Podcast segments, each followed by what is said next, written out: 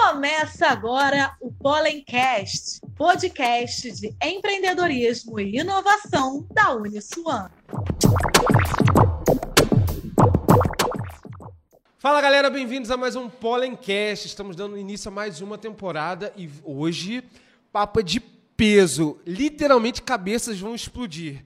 Vamos falar hoje como controlar as emoções. E para isso a gente está aqui com dois convidados feras. Começando com ele, que está devendo esse podcast há dois anos, desde a idealização. Mas hoje ele está aqui. Quase trouxemos os presidenciáveis, mas conseguimos te trazer. É, Luiz Felipe Fleury, vulgo Fleury. Psicólogo com MBA em gestão de pessoas, mestre, doutor em psicologia, professor do curso de psicologia aqui da Uniswan, coordenador dos cursos de pós-graduação em psicologia e membro efetivo do Comitê de Ética em Pesquisa do CEP, CONEP e CNS. Obrigado por estar aqui. Dá um alô aí pra galera. Obrigado, prazer, né? Acho que estava devendo essa visita aí há algum tempo, estava acompanhando o sucesso do Pollencast à distância e agora, para mim, estou super honrado estar tá aqui. Você falou isso tudo aí, mas você esqueceu de mencionar, sou músico nas horas vagas também. É, rapaz. Eu, eu fiz a provocação de trazer aí o violão e tal, mas ele deixou esse lado artístico só para a internet. Cadeira. Mas, mas obrigado, uma honra. Vamos falar de saúde mental, vamos botar a galera para pensar aí junto. Tem muita coisa boa para a gente trocar ideia hoje aí. Excelente. Eu quero fazer uma provocação para você que está nos assistindo. É, diz aqui nos comentários de onde você é, qual unidade, se você é aluno, não é aluno, de onde você está nos ouvindo. Deixa aqui as suas perguntas que a gente vai responder durante todo esse processo. A gente está te acompanhando, estou de olho em você, hein? E estamos aqui com Céu Cavalcante, que é docente do curso de Psicologia na Uniswan, psicóloga e mestre em Psicologia pela Universidade Federal de Pernambuco, doutorando em Psicologia pela UFRJ, presidente do Conselho Regional de Psicologia do Estado do Rio de Janeiro, integrante da diretoria nacional da Associação Brasileira de Psicologia Social. Uau! Isso não é uma mini bio. Parabéns! Obrigado por estar conosco. Ah, eu que galera. Agradeço poder estar aqui nessa casa, como integrante da casa, né? Conhecendo melhor essa equipe, chegando. Estou chegando na audição de semestre, então estamos junto aqui. Vamos trazer vários olhares aí e várias provocações. Hoje a gente vai falar sobre como controlar as emoções. É, eu vou fazer algumas provocações aqui, quero que o pessoal de casa é, também se sinta bem à vontade, bem confortável, que é uma troca, justamente muito mais de curioso do lado daqui, para a gente entender o cenário que nós estamos vivenciando. É, estamos na era da, da tecnologia, a gente passou um pouquinho da era da informação estamos numa era que é a sociedade que mais lê na história. E aí pensa assim, olha, a nossa capacidade de leitura há 50 anos atrás era uma, há 100 anos era muito menos, e assim, a decorrer, né, uma, uma tabela. E hoje nós somos uma sociedade que lê bastante. Aí você vai falar assim, a, a galera lê muito livro? Não necessariamente. Lê o WhatsApp, lê o Instagram, tá lendo. É, mas isso está refletindo positivamente nessa sociedade? Está sendo eficaz? Isso está resultando em um bom controle de emoções? Joguei a primeira bomba. Vai Pode lá, falar? vai lá, Céu. Você é a nossa representante. Tá, vamos pensando assim enquanto está falando e a gente vai falando numa conversa, tá? Já que acho que a ideia é a gente ir proseando é mesmo assim nessa mesa. Bom, é, é, bacana tu falar que a gente é a sociedade que mais está lendo. De fato, acho que a gente pode pensar que a gente, nesse contexto, está tendo acesso à informação como a gente nunca teve. Então, a cada nova geração, até menos que isso, acho que nosso modo de vida hoje, a gente já tem um acesso absurdamente maior a redes de informação do que a gente tinha nos anos 90, por exemplo. acho que muita gente que está nos ouvindo, a gente mesmo, assim, viveu os anos 90, então a gente sabe como mudou alguma coisa. E aí, tua pergunta é, tá, essas questões que mudaram, esse acesso que mudou, mudou o nosso modo modo de nos relacionar conosco, com as pessoas, com, com, com o contexto em geral. E essa é uma pergunta complexa. Eu acho uhum. que complexidade é uma palavra que vai acompanhar a nossa prosa hoje o tempo inteiro. Assim, Sim. tu falou antes no bastidor, mas eu repito aqui. Assim, acho que complexidade vai nos acompanhar esse tempo inteiro. E se isso fala que a gente está tendo acesso a informações, implica que a gente está conseguindo lidar melhor ou não com as nossas emoções, eu acho que de novo é complexo. Fato é que talvez a gente tenha mais informação do que a gente tinha nos anos 90 para nomear o que a gente sente, para dar uma forma ao que a gente sente, para dar um sentido ao que a gente sente, assim. E não à toa, por exemplo, hoje a gente consegue nomear ansiedade. Acho que quando a gente era criança, na geração dos nossos pais, um processo de ansiedade muito dificilmente a própria pessoa perceberia de imediato, assim. Mas ao mesmo tempo, como que isso vai funcionando, operando? Estamos movendo, estamos vendo, estamos vivendo em que que a gente tá, que que isso vai dar, o que é que a gente está produzindo a partir disso daí, assim. Mas percebeu que eu saí pela tangente e não te respondeu uma resposta objetiva, né? Acho que convidou o psicólogo, acho que na resposta objetiva não vai ter. Não acredito, é bem complexo mesmo. Exato, mas de fato a gente mudou com esse tempo, de fato esse acesso mais intenso à informação modificou radicalmente nosso modo de nos perceber como pessoa e de perceber as nossas relações inevitavelmente, mas o efeito que isso está tendo a gente ainda está vendo. Acho que a gente ainda está vendo e vivendo. Essa questão de perceber e sentir é, vocês não acham que partiu um pouco uh, de uma forma menor? Pensa, antes das redes sociais, antes da internet, nós tínhamos acesso ao que a televisão, por exemplo, nos dava. E aí você pode ver que em alguns momentos do dia tinha ali um jornal, por exemplo, era o Jornal Nacional. Então, aquele horário, você tinha acesso à informação naquele horário. Ou você comprava o jornal que aconteceu no dia anterior, você tinha as notícias. Hoje, quando a gente abre um Instagram, a gente tem uma, uma, foto que está na praia. Logo na sequência tem um desastre. Tem a guerra da Ucrânia. Só que a gente está só assim, ó, passando com o dedo. São vidas, ou positivas ou negativas. Mas o sentimento ali, olha, meu Deus, tem gente morrendo agora, nesse momento. Próxima foto é alguém numa ilha paradisíaca. Cortou. E assim vai. Isso é uma overdose de informações que, de certa forma, vai assim, como controlar as emoções com isso? Como ser de fato sensível para o que precisa ser sensível. É, a gente ainda pode depois entrar numa coisa assim, os benefícios barra malefícios das redes sociais, propriamente dito, porque dependendo da rede só acontece coisas boas. Aquela rede de felicidade. Nossa, como a minha vida está ruim, e eu entro aqui e só tem coisa boa acontecendo lá. Como vocês encaram isso? Eu tenho refletido muito né, nos últimos tempos, como que nós vivemos sem conhecer as emoções. Nós temos uma sociedade hoje onde o tempo ele passa cada vez mais rápido, as coisas acontecem cada vez mais rápido, nós não temos tempo de processamento dessas coisas para dar um lugar a isso, para dar um sentido a isso, e a gente tem que dar uma resposta. O grande gap, a grande questão é que nós estamos tendo um tempo muito curto para dar uma resposta para algo que nós não estamos elaborando, refletindo sobre. Acontece alguma coisa, a gente precisa dar uma resposta para isso, sem ter tempo de elaboração. Cada vez temos menos tempo e cada vez temos que dar mais resposta. E como é que nós vivemos sem conhecer o componente emocional? Porque é o componente emocional que vai nos direcionar em direção a um comportamento, a uma conduta.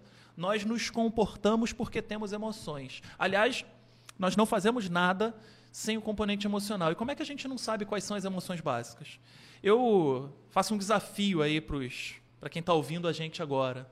Nomear quais são as emoções que nós temos. Quais são as emoções que nós temos? Será que a gente está conhecendo as emoções? Por que, que a gente não fala disso na escola? Por que, que a gente não conversa mais sobre emoção? Eu tenho ido a vários lugares, provocado as pessoas nesse sentido. O que, que é emoção? Como é que você não sabe responder se você faz tudo através do componente emocional? Emoção é comportamento, é conduta. Como é que você vai fazer alguma coisa sem, sem conhecer as emoções? E a gente não está tendo tempo, justamente, para refletir, elaborar porque é mais importante a resposta do que a elaboração. Então, e acho que só pegando um gancho assim nisso que o Fleury fala super bem assim no gancho que eu estava pensando, tem a dinâmica do tempo também, como ele fala na elaboração disso tudo, no sentido que a no século passado, que nem faz tanto tempo assim, né? a gente viveu no século passado, alguns círculos tinham um certo jargão de que o mal daquele século era a depressão, por exemplo. Hoje já virou uma página e alguns círculos começam a ter o jargão de que o mal das gerações atuais é o que a gente chamaria de ansiedade.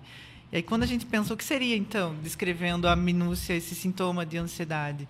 Tem uma dinâmica temporal de um excesso de, de coisas ali o tempo inteiro, que você está prevendo um tempo a vir ainda o tempo inteiro. Assim, você está numa pré-ocupação de um tempo ainda a vir. Então, a ansiedade, em alguns contextos, acaba sendo pensada desse modo. E aí, quando tu pergunta sobre esse, essa hiperexposição a informações o tempo inteiro, parece que tem uma dinâmica de aceleração ali tão posta que se você desligar por quatro horas, você vai perder a coisa importante. Se você não responder o WhatsApp no domingo à noite ou dez e meia da noite, você vai perder algo muito importante, assim. Então, acho que tem uma produção de modo de vida, assim, que a gente está vivendo na nossa própria experiência enquanto pessoas vivendo esse mundo, acessando essas dinâmicas, que estão modificando radicalmente a gente. Então, acho que algo que mudou nessa, nessa dinâmica aqui, como o Fleury falou também super bem, assim, que a gente não tem tido tempo de elaborar no campo dos sentimentos tudo isso, também fala da gente não ter tempo nem de respirar diante disso. Assim, já tem outra coisa, outra coisa, outra coisa, e a gente vai produzindo na gente esse sentimento de que eu preciso estar ligado ao tempo inteiro, não posso me desligar em momento algum. Isso vai produzindo até uma hiperexaustão de algum modo, né? uma exaustão de informações, uma exaustão de afetos, uma exaustão de afetações. E aí na provocação que tu faz, assim, tipo, isso pode ter algum efeito, sei lá, de desensibilização, Talvez a gente ainda não saiba, mas fato é que o efeito de uma preocupação de algo que ainda vai vir e que eu nem sei o que vai vir, mas eu já estou preocupada com o que vai vir, porque o que está aqui eu já estou vendo e daqui a pouco vou ver outra, outra, outra coisa, a gente já está vivendo. Então, se tinha esse jargão em alguns círculos mais coletivos de que o mal do século passado seria a depressão, acho que o mal do nosso século é uma relação de uma hiperaceleração provocada por essa ansiedade. Assim. A gente poderia até fazer um levantamento da quantidade de ansiolítico que a gente está tomando hoje, assim, mas eu imagino que tem aumentado bastante. A própria procura por terapia.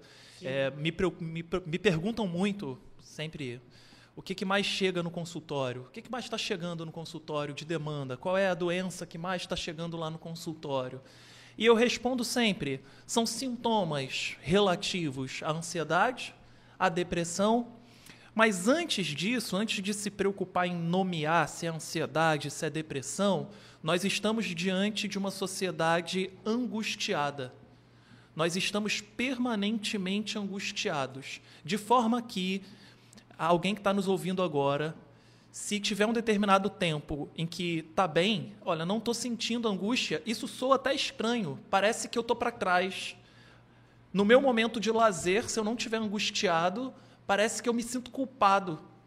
Por quê? É uma, é uma sociedade que exige da gente prontidão o tempo todo. Prontidão para quê? Para reagir, para responder, para tomar posicionamento. É, e isso gera esse sentimento de angústia, angústia diante do porvir, do que está por vir. Dentro dessa angústia do que está por vir, há uma distorção de pensamento, e eu desconfio que isso tem a ver com a nossa proteção, que é eu vou esperar o pior porque eu preciso me proteger para isso, eu preciso antecipar o futuro de forma negativa porque eu preciso me proteger para isso. Então, vou me proteger. A gente está sempre se protegendo, sempre numa postura de proteção. E aí a gente tem essa, esse nome que a gente dá de ansiedade, mas é angústia, é o medo do porvir. E a gente precisa estar sempre de prontidão. É, e eu quero deixar claro aqui: não é natural, não é natural. Não vamos naturalizar essa angústia de prontidão do que está por vir. Em, em vários lugares também onde eu tenho a oportunidade de falar, eu sinto sempre uma filosofia que era a filosofia estoica, o estoicismo, que propunha justamente o seguinte: nós vivenciamos as coisas no presente. Nós temos três tempos verbais clássicos: passado, presente e futuro. E uma proposta do seguinte: vamos mudar isso. Vamos falar o seguinte: presente das coisas passadas, presente das coisas presentes e presente das coisas futuras, porque nós estamos aqui agora.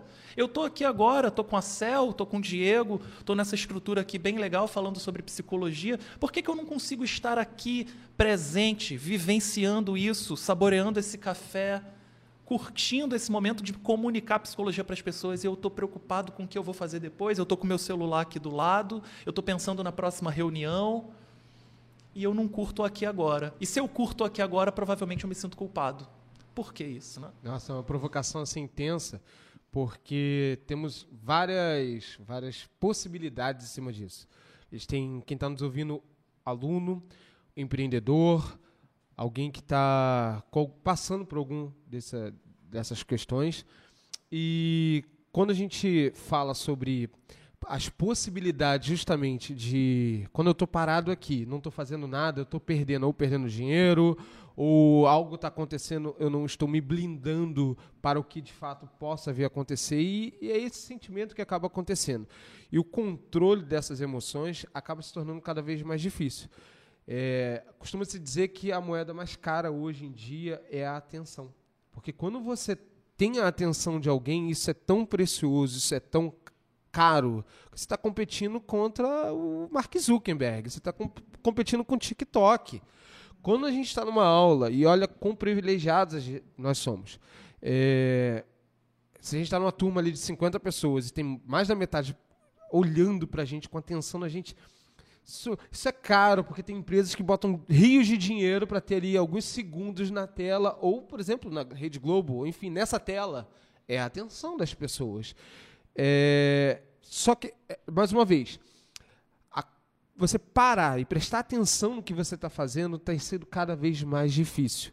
E estamos vindo, agora falando um pouquinho da inovação, a gente está vindo para o metaverso que é a construção de um universo paralelo na qual não temos problemas nesse universo, na qual o que para a gente é uma dor real aqui não é uma dor. A minha casa não tem reboco, mas no metaverso eu tenho um parque lindo de diversões. Aqui eu não tenho um chinelo do ano, lá eu tenho um tênis super popstar. E por que, que eu vou sair de lá para vir para cá? Por que, que eu vou ficar aqui onde não sei, eu não tenho o mesmo poder, eu não posso ser o que eu sou lá, não tenho os mesmos superpoderes. É, e está acontecendo. A gente está falando. É, pode parecer que o, tecnologias como o metaverso estão distantes, mas não. Quantas pessoas ficam 3, 4, 5, 10 horas em jogos hoje? E é uma sociedade que está vindo. Qual é o maior concorrente da Netflix? São jogos, a indústria dos jogos. É, se desconectar, ir para a realidade, passar um, algumas horas com a família, sair, sair do trabalho. Eu estou falando, é difícil, é difícil. Workaholic o tempo todo, dormir pouco, produzir muito, que acaba sendo uma necessidade, que é, para a gente tudo chega atrasado. Tudo, a sensação de. Não é de imediatismo. Não, é a sensação de atrasado. Eu já preciso apagar incêndio. Como controla? Somente a pergunta, né? Como controla Dito tudo isso? isso? Dito isso, como controla? A receita aí, o pessoal começa a anotar. Agora eles vão falar como controlar. como checklist, receita Check de bolo. Mas é, tu falou, acho que algumas dimensões diferentes de questões super complexas, assim, como, por exemplo, quando tu fala sobre essa dinâmica de um metaverso, de, de uma possibilidade de uma vida em paralelo, acho que é muito bacana também a gente ser a geração que está acompanhando uma mudança profunda no modo como a gente usa tecnologia. E aí, jogo, por exemplo. Acho que os jogos, acho que eles têm um caráter primário, assim, de ser um campo lúdico, né? Um campo em que a gente vai ter ali uma experiência lúdica no meio do dia, no meio da semana, e a partir daí voltar para a nossa vida, enfim, poder ter esse momento de respiro de algum modo, assim, respiro da, das nossas é, é, possibilidades de todo dia. Mas aí tu joga uma questão também super complexa, tá? E quando isso vai entranhando tanto no real a partir das novas tecnologias que isso vai sendo se possibilitando quase como uma simulação ou uma emulação, acho que essa é uma palavra mais usada, uma emulação da nossa vida cotidiana em outro contexto, assim. E aí isso vai criando zonas de complexidade a gente pensar de alguns fatores, assim. Fatores, inclusive, de, ok, construir uma vida paralela em que eu passo 10 horas do meu dia aqui naquele contexto, saio talvez para comer necessidades físicas, biológicas, volto para aquele contexto, enfim, que acaba sendo possível em algumas dinâmicas hoje em dia, né? Mas aí convoca a gente a pensar, tá, e qual é o contexto do fora? Como tu fez essa provocação, assim, ah, minha casa não tem reboco, não tem um chinelo. Então, acho que tem um contexto imediatamente material assim das condições de vida que são dadas que naquele jogo tu vai ter uma mansão tu vai ter voar tu vai ter enfim viajar para onde tu quiser na hora que tu quiser. Tem essa dimensão da vida material. Tem a dimensão da vida afetiva também né? De quais são as conexões possíveis com reconhecimento com cuidado com integração ali vendo quem tu é assim que essas conexões às vezes possibilitam e a vida real talvez não assim a vida fora dali talvez não. E aí de novo vai virando de forma complexa. Acho que junto com essa ideia de complexidade assim tem uma palavra que na psicologia a gente usa bastante, acabo falando bastante nas minhas aulas com meus alunos, tem uma ideia de singularidade. O sentido que isso vai tendo, cada sujeito, cada um de nós, cada um de nós vai dando ao nosso próprio modo, assim, de modo singular. Então, o sentido que eu vou dar, por exemplo, a minha experiência com o lúdico, com a tecnologia, com o jogo, vai ser tão atravessada por tantos fatores que são materiais, mas também são da minha história, também são do meu campo de afeto, que o sentido que eu vou dar é imprevisível e, e ao sentido que o Fleury vai dar, que é imprevisível ao sentido que vai dar. Então, acho que tem algo da dimensão de ver singularmente também como que essa dimensão está se dando para a gente aí entender se tem algo que começa a atrapalhar a vida ou não. E aí tu fala sobre intensidade, sobre emoções, sobre como que essas emoções vão se configurando.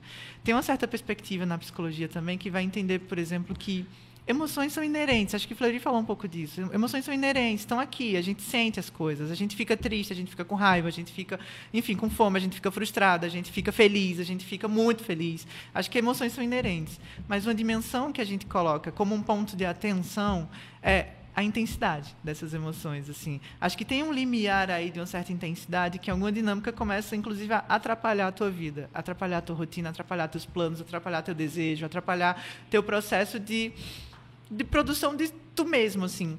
Então, acho que tem uma, uma pista-chave na intensidade, assim. Tristeza, todo mundo fica triste em algum momento, faz parte, assim. A gente sobe na, nessa animação, desce, é, faz parte da nossa vida. Mas isso desceu a ponto de começar a atrapalhar de algum modo, assim, começar a, a ter uma frequência e uma intensidade que começa a chamar a atenção, acho que tem algo do campo da emoção que está muito relacionado ao campo da intensidade e da frequência com que isso aparece a ponto de, pragmaticamente, começou a atrapalhar a tua vida, talvez tenha um ponto de atenção aí a ser cuidado, assim, um ponto de cuidado a ser prestado atenção, porque em dimensão a gente acaba sendo composta por esse mosaico todo de coisas, assim. Mas como que elas vão se relacionando ou não com essas tecnologias ou com esse metaverso? Tu jogou uma questão complexa é. com tudo isso aí. Eu acho que também depende singularmente, assim, de como a gente vai é, é, dando esse sentido singularmente, assim. Acho que é bem complexo tudo isso. Tem, tem um aspecto que você falou, Cel, tem um aspecto importante, que é sobre sentido. E essa conexão e desconexão com o sentido que nós vamos tendo ao longo da vida. Tu falou de jogo. E se a gente pensar na vida como um jogo, a psicologia ela precisa contribuir no seguinte sentido: existe uma realidade e muitas vezes a realidade das coisas ela é dura. A vida é um jogo que se a gente para para pensar, a gente nasce, a gente morre. Essas são as regras conhecidas. Você sabe que você nasceu e você sabe que você morreu. E no meio disso tem uma coisa acontecendo que te empurra para a morte. Então, quando você nasceu, algo começa a passar e isso vai te empurrando para a morte. Percebe como é a dureza do que eu estou falando? Mas é real, a realidade ela é dura. No meio disso, portanto, você vai experimentando sensações. Sensações diversas. Ao longo da história da humanidade, evidentemente, nós queremos fugir das sensações negativas e nos aproximar das sensações positivas. Mas faz parte nesse jogo viver ambas, viver as coisas negativas, elaborar as coisas negativas e vivenciar as coisas positivas. E tem uma regra também nesse jogo louco que a gente está chamando de vida, que é igual para todo mundo. Tem uma coisa que nos une. Você pode ter nascido num lugar melhor que eu, ter uma condição de vida melhor do que a minha, enfim. Existem várias coisas que nos tornam desiguais nesse jogo maluco. Mas tem uma regra que é igual para todo mundo. Posso arriscar? Claro. O tempo. O tempo. Tu pode ser muito mais rico que eu, mas tu teu dia tem as mesmas 24 é horas. É Se tu tem 29 anos ou 30 anos, eu também tenho, a gente tem o mesmo tempo. Percebe? Então assim, o tempo ele vai nos empurrando, ele passa igual para todo mundo. E a gente precisa entender que o que, que a gente vai fazer com esse tempo? Como é que eu vou aproveitar esse tempo nesse jogo louco, que é a vida, que nos empurra para coisa mais dura que a gente evita de falar. Na nossa cultura falou de morte, bate três vezes na madeira, evita, mas é a regra básica. E como que essa realidade da rede social, do jogo, desse tempo contemporâneo, o próprio metaverso, virou meio que a passárgada contemporânea. Vou-me embora para Passárgada. Lá eu sou amigo do rei. Então eu vou entrar aqui no metaverso porque lá a minha vida tem sentido. Eu tenho uma coisa, minha casa tem aquilo, outro. Eu preciso me desconectar da realidade. E quando a gente vai vivendo desconectando da realidade, a gente vai se distraindo. O que, que o jogo faz com você? Vai te distraindo. Por que, que prende-se horas lá, 10 horas? Porque a realidade é dura demais. A realidade no jogo é mais interessante. Lá eu consigo vencer, lá eu consigo ter sucesso. Quando eu venho para a vida real, a vida real é dura, tem sempre alguém melhor do que eu, eu não tenho as melhores condições. E aí eu fujo para Passárgada. eu vou lá pro jogo e lá eu vou passar uma vida paralela, percebe? Então o pano de fundo da vida real é a angústia da existência. É a angústia de você se deparar com um corpo limitado, um corpo que adoece, que sente dor, que se frustra, que tem desejo, mas que não consegue cumprir esse desejo. E aí eu fujo para essa realidade paralela ao tempo da rede social. Por quê? Na rede social eu consigo construir uma imagem que talvez seja diferente do real. No jogo eu tenho um avatar, eu consigo construir uma realidade que é diferente da realidade real, que é dura. Né? E aí, só para a gente poder finalizar essa primeira parte, a Cel falou uma coisa, falou de sentido, porque você deve estar se perguntando, pô, o Fleury está aqui, ele é psicólogo, ele está falando que a vida é dura. Né? Ele está querendo o quê? Colocar todo mundo para baixo, então a galera que está assistindo a gente aqui no podcast vai que vai fazer vai desistir. Não, não é isso. Como é que você faz então para lidar com a realidade Agora dura? é o momento, gente. Anota. Agora é a receita. Agora, hein? Agora, hein? Agora é a receita. Tem a ver com sentido. Porque se você vive esse jogo duro, onde você nasce, onde você morre, o tempo passa, sem a conexão com o sentido de vida, que é o famoso, o Diego adora essa palavra, propósito. Se você não se conecta com o teu propósito, você vai ter uma vida cada vez mais dura, porque você não sabe por que, que você está aqui. A gente não sabe. Agora, se eu acordo conectado com o meu propósito, eu sei que o que faz o meu olho brilhar é quando eu entro numa sala de aula e eu fico ali horas produzindo conhecimento com aquela turma. Isso faz meu olho brilhar. A minha vida tem sentido nisso não só nisso, mas a minha vida tem sentido quando eu estou conectado com isso. Então eu vou dedicar anos de estudo, eu vou trabalhar, eu vou vir aqui na Uniswan, eu vou dar, vou participar do processo seletivo porque eu quero ser professor na Uniswan, porque a minha vida é um sentido, é algo que, embora a vida seja dura, eu estou correndo atrás de algo que faz meu olho brilhar. Então eu quero dar uma dica para quem está ouvindo a gente agora é fundamental você descobrir o porquê que você está acordando todos os dias. Por que, que você está pegando ônibus todo dia, pegando trem todo dia, pegando trânsito, dormindo pouco? O que está te movendo? Porque se você tiver clareza sobre isso, isso vai acabar te motivando, fazendo com que você supere. E talvez você queira passar menos tempo em Passárgada nessa realidade paralela de rede social, de jogo online, de metaverso, porque a vida real, embora seja dura, para você ela tem um sentido. É isso. Que é diferente da do outro, do teu vizinho, do teu primo. É diferente.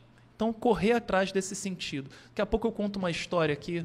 Eu, eu Posso só comentar uma coisa Pode que falar. eu pensei sobre essas dinâmicas do sentido, da tecnologia? Eu fiquei pensando, enquanto ouvia, por exemplo, de que tecnologia, inclusive as lúdicas, são ferramentas. Se elas são ferramentas, o uso que se vai ter delas é muito diverso e variado e o efeito é muito diverso e variado. Eu fiquei lembrando sobre essa dinâmica do sentido, da aproximação ou do distanciamento do real, de fato. Fiquei lembrando que eu sou de uma geração, por exemplo, anos 90, que a gente cresceu tendo acesso aos primeiros videogames, Super Nintendo, depois PlayStation, enfim, depois seguiu. E acaba que eu sou de uma geração também em que muitas pessoas jovens, LGBT especialmente, começaram a poder ser quem são nessas redes sociais, conhecer pares nas redes sociais, poder se expressar e se fortalecer nas redes sociais. Então teve um movimento de ir para um mundo em que você é possível se fortalecer a ponto de você voltar e conseguir dialogar com a sua família, dialogar com seus contextos e sim, mãe, pai, eu sou uma pessoa diferente de vocês e eu sei que no mundo tem mais pessoas diferentes também e está tudo bem. Então acho que tem esse sentido duplo também, assim, sabe, de uma fuga que pode ser uma fuga que atrapalha a tua vida porque tu está fugindo ou de um espaço em que tu acabou criando conexões que vêm para o mundo real. Então, acho que esse retorno pode ser que tu vai lá em Passárgada, se alimenta um pouco e traz coisa de lá para cá, para fora, e fica aqui fora também, Sim. fica nessa conexão. Enfim, só para dizer que é bem complexo, de Não, fato. Ó, ah, ótima provocação. Disso. Eu estou aqui é, com pena, na verdade, da Elaine, que vai produzir nos podcasts, já tem cinco páginas ali dos cortes. De cortes, Cabeça né? explodindo. É. É, assim, você falou algo e ela complementou que a maioria das pessoas, e a gente tem uma dificuldade quando pergunta assim, qual é o seu objetivo, qual é o seu sonho, pra, o porquê você faz o que faz. E geralmente na segunda a gente vê nas redes sociais o pessoal, pô, mais uma segunda, por quê? Por que existe segunda? Cadê minha sexta? Aí vem uma sexta, sextou e tal. É, e não tem nada demais, tá? Curtir o final de semana, a gente está aí para isso. É, é um momento de lazer, e é justamente disso que a gente está falando. Mas pensa, Você vai passar a maior parte da sua vida adulta trabalhando em questões de horário. Tanto, e se botar o deslocamento indo, aí duas horas indo, duas horas voltando, dependendo de onde essa pessoa é, viva. Mas a maioria das pessoas fazem o que fazem apenas pelo dinheiro. E o dinheiro, não adianta a gente falar que não, porque o boleto ele não aceita você falar assim: olha, o meu propósito é muito bom. Você não vai convencer o boleto, ele não, não aceita é, o vale ideia. É. Você tem que ter o dinheiro para pagar. Tem que ter. Mas. E, e, o pessoal que pode estar nos assistindo vai falar: pô, o pessoal tá com uma groselha falando, nossa, que bonitinho. Mas eu preciso acordar porque senão não leva comida para dentro de casa. Mas é para você mesmo. Se você não sabe para onde você quer ir, qualquer caminho vai te levar em qualquer lugar. Você não tem um objetivo. Não significa que você tem que abandonar o que você está fazendo hoje. É uma escada, é um degrau. Principalmente para quem hoje está cursando, seja lá qual curso, seja lá qual faculdade, é, é, é uma etapa de uma escada, que é um degrau. Só que você tem que pensar na frente. Você hoje está infeliz, mas você está construindo uma jornada que de fato tende a se libertar, pelo menos dessa dor outras dores virão. Mas é um novo caminho e o propósito ele vai é, permeando. Eu vou fazer uma provocação que eu tinha até anotado aqui, mas você se antecipou falando sobre todos nós nascemos e, por consequência, todos nós iremos, em algum momento, morrer. Quando a gente fala de controle das emoções, e a gente saiu recentemente de setembro, que é um mês marcante, principalmente dentro da psicologia, que é o setembro amarelo, é, os dados, e eu me espanto cada vez mais que a gente pega esses dados atualizados. A gente tem mais de 700 mil pessoas que cometeram suicídio, segundo a Organização Mundial da Saúde. Uma cada 100 pessoas, 100 mortes, é por suicídio. É, vocês acreditam que tem alguma coisa relacionada a como controlar as emoções ou não? Eu penso muito no modelo de sociedade que a gente tem. Né? Quero até recomendar um livro aí para para a galera que está acompanhando a gente, tem um livro muito interessante chamado A Sociedade do Cansaço. Já que está na moda, né? Dá um Google aí. tá na moda, dá um Google, dá um Google aí. Entendeu? Pegou, né? Tem que estar tá conectado. Então dá um Google aí, a Sociedade do Cansaço, vê qual o preço está mais em conta, compra esse livro. Por quê, né? Eu acho que tem muito a ver com o modelo de sociedade que a gente tem, que venderam para a gente que é um modelo de sociedade onde impera a seguinte lógica: é, se você tem um sonho, basta você querer muito, correr atrás disso, mentaliza isso, mindset, né? Muitas muda seu mindset. Quando na verdade é, a outra realidade desse jogo louco que eu falei é que nem todos vão alcançar. Diego, nem todo mundo vai alcançar. A real é essa, pô nem todo mundo vai alcançar, porque se frustrar faz parte. Eu queria muito que meu time fosse campeão esse ano, pô. Mas eu escolhi um time que está ali brigando longe, Escolhas, né? brigando né? longe, Escolhas. né? Então, veja, nem todo mundo vai alcançar, nem todo mundo. O campeonato só pode ter um campeão. O que, que eu preciso fazer, então? Eu preciso redirecionar, buscar outro sentido, perceber a vida com outros olhares. Agora, se eu estou numa sociedade onde vendem para mim que basta eu me dedicar muito, basta você correr atrás, em algum momento eu percebo que eu não vou alcançar, mesmo me dedicando, mesmo correndo atrás, eu posso desistir. Se eu não estou disposto a refletir sobre a minha vida, redirecionar rotas, reconstruir sentido, se eu estou tão fixado em ser o campeão, Caso eu não seja o campeão, eu vou desistir, porque, caramba, eu não consegui, eu me, me sinto mal, sou ruim por isso. É, veja, então a gente precisa repensar o modelo de sociedade que a gente tem, aí a gente entra em refletir sobre desigualdade social, refletir sobre igualdade de condições, né? por que, que nós temos pessoas em condições tão diferentes, aí a gente entra até num outro papo. Mas na sociedade do cansaço, ele vai dizer que essa é uma sociedade do nunca tá bom, por mais que você corra atrás. Quantas pessoas aí que estão ouvindo a gente já caíram na armadilha de pensar assim: eu vou ser feliz quando? Eu vou ser feliz quando eu passar na faculdade, eu vou ser feliz quando eu comprar o carro, eu vou ser feliz quando eu fizer a viagem para ver a neve, eu vou ser feliz quando eu fizer aquele passeio, quando eu. E essa felicidade nunca chega. Você corre atrás, você até consegue o carro, mas aí você vê que o carro não te preenche completamente. Então você nunca encontra sentido, você nunca sente essa felicidade. A sociedade do cansaço é essa sociedade que empurra sempre um objetivo distante para te impulsionar e você está sempre correndo atrás de algo que você não alcança e em algum momento você fala, poxa, não dá para mim. Eu me sinto tão angustiado diante dessa busca sem sentido por coisas que não me preenchem, que não me conectam, que não dá para mim. E aí eu me deparo com um vazio existencial.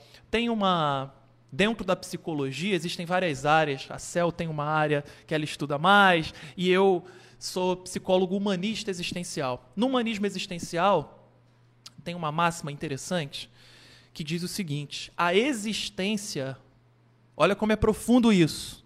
A existência precede a essência. Antes de ter um sentido na vida, nós existimos. E se eu vou olhando a minha vida hoje, hoje eu sou, hoje eu tenho 29 anos, eu sou professor aqui na Uniswan, se eu for me esvaziando, se eu for, não sou mais professor na Uniswan, não tenho mais lá minha moradia, não tenho mais meu carro, não tenho mais essa roupa, eu vou me esvaziando, eu vou me conectar com a existência pura, bruta. O que que nós fazemos, portanto, nesse jogo maluco? Eu estou insistindo nisso. Nesse jogo doido onde a gente nasce, a gente morre. A gente cria sentido. A gente dá sentido à vida. Se aquilo que você busca deixa de fazer sentido, para que viver? E aí a gente tem esses números absurdos numa sociedade que não consegue é, valorizar diferentes sentidos de vida. A gente sempre valoriza o primeiro lugar, o campeão, não é? Como eu falei do time de futebol. A gente valoriza sempre um tipo específico de sucesso. Esse tipo específico de sucesso nem todos vão alcançar. A verdade é essa. E se a gente fica fixo nesse tipo único de sucesso que essa sociedade do cansaço, nos termos do autor, valoriza, eu vou ter uma sociedade angustiada pra caramba. Então, o que, que a gente precisa fazer? Repensar a sociedade, refletir sobre a desigualdade social e sobre as várias formas de ser e de estar nesse mundo, entendendo que o que, que é sucesso? Qual é a melhor definição de sucesso? Cara, sucesso é você ter a consciência tranquila de que você deu o seu melhor dentro do seu potencial. Isso é sucesso, isso tem que ser valorizado. Você tem que olhar para a sua vida hoje e dizer assim: olha, esse é o meu melhor, esse foi o meu possível. Eu preciso ser valorizado por isso, eu preciso valorizar a minha existência nesse sentido. Se eu estou preso lá, naquela vida que o Instagram está me vendendo, naquele corpo que o Instagram está me vendendo, naquela comida que o cara está comendo no Instagram, se eu, só, se eu acho que só aquilo é sucesso, eu nunca vou estar satisfeito no aqui, no agora, no presente. E em algum momento eu vou entender que, cara, talvez eu nunca tenha esse corpo aí. Talvez eu nunca tenha oportunidade de comer essa comida. Então a minha vida não faz sentido. Desisto. Game over, para usar um termo aí do videogame. Né? Então a, o segredo está nisso. Né? É, cheio de referência, cheio de tá? referência, cheio de referência. Então a vida é isso, é valorizar os diferentes tipos de sentido, né? Eu acho que tem a ver com essa Mas leiam Sociedade do Cansaço. Seguindo na mesma linha assim do, do Fleury, assim, é, tem uma questão que sempre me fica quando eu penso sobre suicídio, sobre essa dimensão, que acho que ele falou alguns pontos chave assim. Primeiro se a gente entende que esse processo de vida culmina necessariamente num processo de finitude a, a pensar suicídio acaba sendo a, a miúdo assim sem muitos tabus ou sem muitas querelas ao redor. Pensar sobre a possibilidade de não querer mais estar aqui. Se a gente entende, assim, tirando todas essas camadas sobre essa questão de que trata-se da possibilidade de qualquer uma de nós agora, por motivos diversos, não quero mais estar aqui nesse mundo, a pergunta é sobre a pessoa, sobre o sujeito, e também é sobre o entre, sobre os arredores do, do sujeito ao mesmo tempo, assim. Porque se a gente pensa, tá, agora eu escolho, eu opto, eu, por algum motivo, decido não estar mais aqui, é inevitável se perguntar, tá, e qual é esse aqui que eu estou, assim? Qual é esse contexto imediato? Qual é essa realidade imediata também? Qual é esse conjunto de questões afetivas, materiais, é, é, coletivas que eu tenho ou que eu não tenho, assim. E aí eu fiquei lembrando também quando Fleury falava, dando dicas, já que muitos alunos nossos e alunas vão ouvir, provavelmente esperamos, vamos passar nas aulas também. É, tem um autor que eu gosto bastante que fala sobre isso, que eu esbarrei alguns anos atrás, enfim, quando acabei me aproximando um pouco mais desse tema, que é o James Hillman. Ele já trabalha na perspectiva analítica e ele vai pensando que o primeiro ponto que a gente deveria pensar era tratar sem tanto tabu ele entende que é um processo que está posto na cultura, acontece. Acontece faz muito tempo, continua acontecendo. E o primeiro ponto era a gente conseguir falar sobre isso.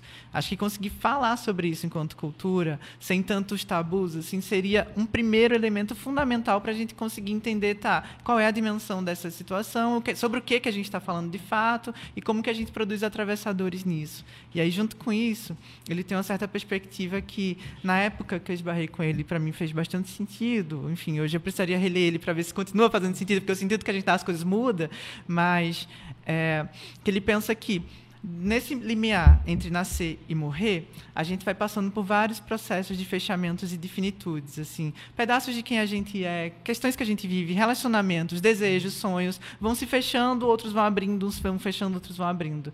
E ele aponta que talvez na perspectiva dele, né, que é uma das perspectivas, psicologia é um negócio angustiante pra caramba, porque tem várias perspectivas e a gente vai passeando por elas, enfim, pegando as que fazem sentido pra gente, enfim, no campo do sentido. E ele aponta, por exemplo, que talvez a, a questão do suicídio em si seja a literalização de um processo de fechamento que não pôde ser metaforizado, não pôde ser vivido no campo do simbólico para que outra coisa pudesse vir ocupar esse lugar assim. Então a literalização no sentido de um engessamento dessa perspectiva de um mundo impossível que não conseguiu ir para o campo simbólico, então no literal ficou impossível de fato assim. E às vezes esse literal fala da realidade material, às vezes fala da realidade afetiva, às vezes fala desse conjunto ao redor da pessoa, mas volta de novo, é complexo, é singular. E esse aumento, por exemplo, que tu trouxe esses dados alarmantes, convocam a gente a pensar. É, será se a gente agora, nesse momento, está começando a falar um, um pouco menos de tabu e começa a notificar? Será que a geração anterior da gente era tão tabu que nem falava direito sobre isso? Por muito tempo, acho que tinham até alguns tabus envolvendo certos preceitos religiosos e a pessoa acabava sendo expulsa, a comunidade não falava sobre isso, até enterrava ou velava você de uma forma diferenciada, enfim. Então, culturas diferentes lidavam de formas diferentes. Mas acho que a pergunta é essa, assim, tipo, se a gente segundo, seguindo a pista do Hillman, né? Primeiro ponto seria conseguir conversar sobre isso, conseguir conversar sem tantos tabus ou sem tantos é, é, é, é, dedos assim, e conversando sobre isso como um fato que é que, que está alcançável a cada pessoa, já que a gente tem a nossa própria vida, então se eu administro minha própria vida, a decisão de acabar com ela acaba sendo minha, assim, mesmo ninguém acaba tendo ingerência tão direta sobre isso além de mim mesma. Então, acho que para ele a pergunta vira, tá, por que então que eu opto não estar mais aqui? O que é estar aqui? Quais são as condições que me são dadas para estar aqui? Quais são as redes, inclusive de afetivas e as redes subjetivas, assim, que, que me são dadas para estar aqui? E acho que essa pergunta ajuda a gente a tentar mapear de novo, singularmente, o que significa estar aqui para cada pessoa. Uau! Profundem. Mas tem que ser. Tem que ser. Excelente. Tu joga umas bombas profundas? Quer a resposta de uma linha? Muito bom. Parece que não, mas o tempo voa. Não, não brinca, pô. Tem coisa para falar pra caramba.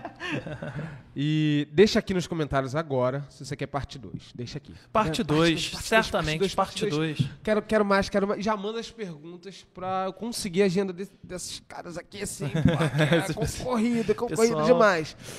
É, Céu, primeiro eu quero te agradecer por estar aqui com a gente. É a primeira vez que você vem aqui ao Poli e é tal. É só a primeira. É, é só a primeira de muita coisa Sim. que a gente vai fazer. Fleury sabe aí que a gente faz um uhum. barulho legal. Sim. É, eu queria que você deixasse uma mensagem agora para o pessoal que está nos assistindo e onde te encontrar, qual rede social, qual o seu arroba. Tá bom.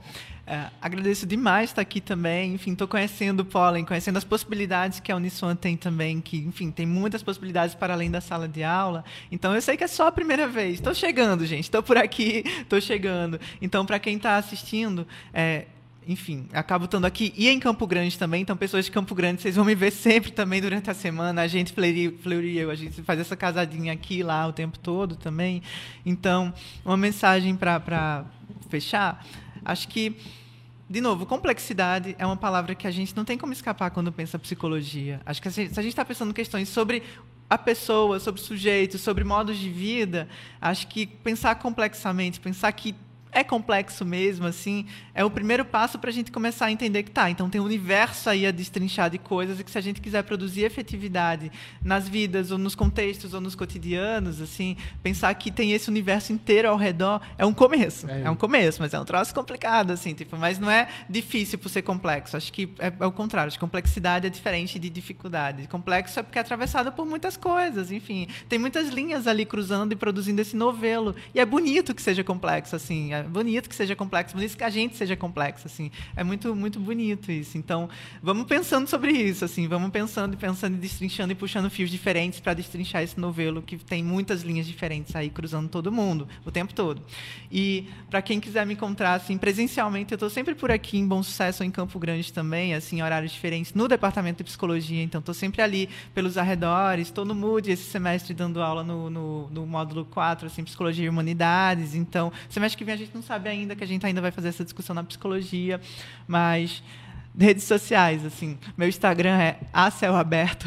A céu é uma palavra legal, maravilhosa para fazer trocadilho. Legal, então, legal. quem quiser me procurar, a céu aberto, enfim. E nos canais da Uniswan também a gente tem os e-mails institucionais, acho que meus alunos já têm também, mas é só celcavalcante@souuniswan.com.br. É muito fácil fazer trocadilho com céu, porque ninguém tem esse nome é também. Muito bom, excelente.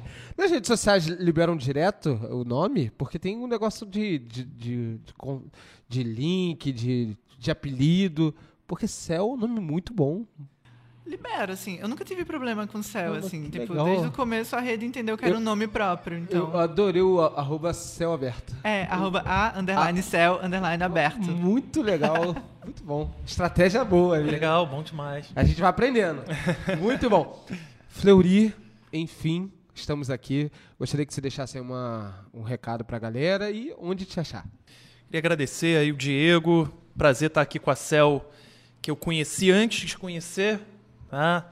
Fomos da mesma turma de doutorado. Sim, apesar da gente não ter se esbarrado. Não ter se esbarrado lá, mas. Porque lá não tem turmas, enfim. Conheci antes de te conhecer. Conheci antes de conhecer, né? Porque é profundo, né? Profundidade né? total. Metafórico. Então, queria agradecer. Para mim é uma honra estar aqui com a Cel, que é alguém que eu admiro. Diego, galera do Pólen, sempre incrível. Antes de contar minha história final, Quero dizer aí para o aluno, para quem tem interesse na Uniswan, que existe algo aqui que pensa em inovação, pensa para frente, pensa em te colocar para cima, em construir sua carreira e tem uma equipe incrível do Pollen aqui para te receber. Eu acho que esse é um dos grandes diferenciais da nossa universidade. Tem um setor que pensa em inovação, pensa carreira, pensa mercado de trabalho, pensa tecnologia. E aqui na Uniswan, eu acho que esse é o principal diferencial, além dos outros, além de ter um corpo docente incrível. Só então, feras conheçam a Eupoli, eu quero agradecer, sempre um prazer. E para deixar uma mensagem final, é, eu citei algumas histórias, citei alguns livros. Tem um autor chamado Herman Melville, autor de um livro muito pouco conhecido chamado Moby Dick. Provavelmente quem está ouvindo a gente aí já deve ter se deparado com Moby Dick, seja no filme, seja no livro. E lá no Moby Dick tem uma passagem muito interessante. Esse navegador que se depara com essa baleia em algum momento, passa por alguns percalços com ela, volta para a terra depois dessa navegação e fixamente ele começa a pensar em Moby Dick. Ele dorme, ele sonha com a Moby Dick, mas ele não entende muito bem o que está acontecendo. Esse pensamento vem, até que ele se decide: eu preciso ir lá e caçar Moby Dick. Eu não posso permitir que ela tenha feito aquilo que ela fez conosco lá naquela navegação. Esse navegador era um cara já consagrado, já importante, já respeitado. E ele direciona todos os seus esforços da vida a preparar uma missão para ir caçar Moby Dick, encarar o mar e ir atrás de Moby Dick.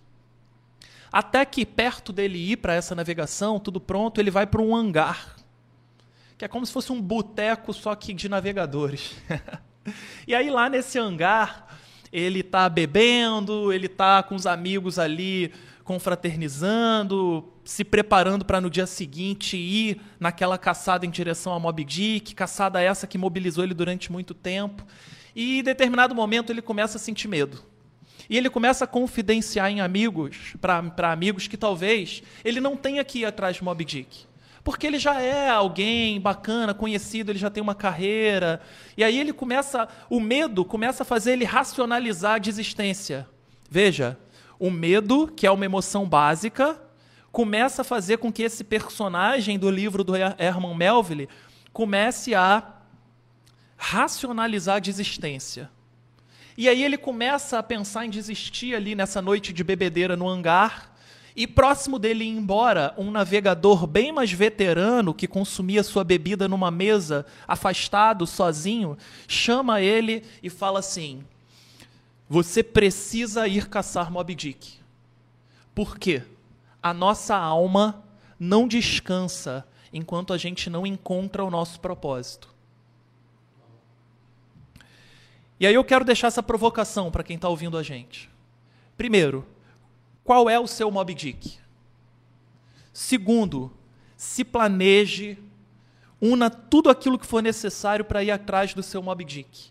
E se antes de você ir der medo, lembre-se que a tua alma não vai descansar enquanto você não olhar no olho de Mob Dick e pegar aquilo, se conectar com aquilo.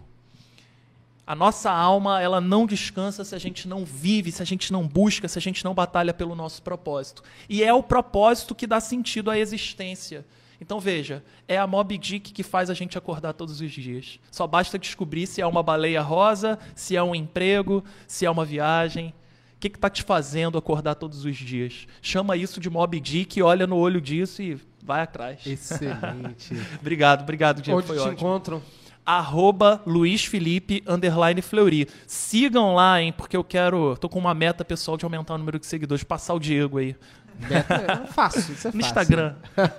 isso é fácil. Gente, chegamos ao final. Eu gostaria muito de agradecer a todos vocês que estiveram aqui. É, bota, vou ler todos os comentários, tá, gente? Então bota aqui, a equipe vai responder. Quero dizer, inclusive, que tudo referente à questão de inovação, de empregabilidade, tem muita oportunidade bacana vindo, tem várias é, possibilidades, tanto no Brasil quanto fora, para os alunos. Então se atentem sempre, arroba a gente posta tudo lá. E o meu é arroba eu sou o Diego Braga, não tão lúdico assim, não tão legal, mas a gente vai pensar em alguma forma criativa também. E, gente, obrigado por estar aqui. Até a próxima. Tchau, tchau. Tchau, gente. Tchau.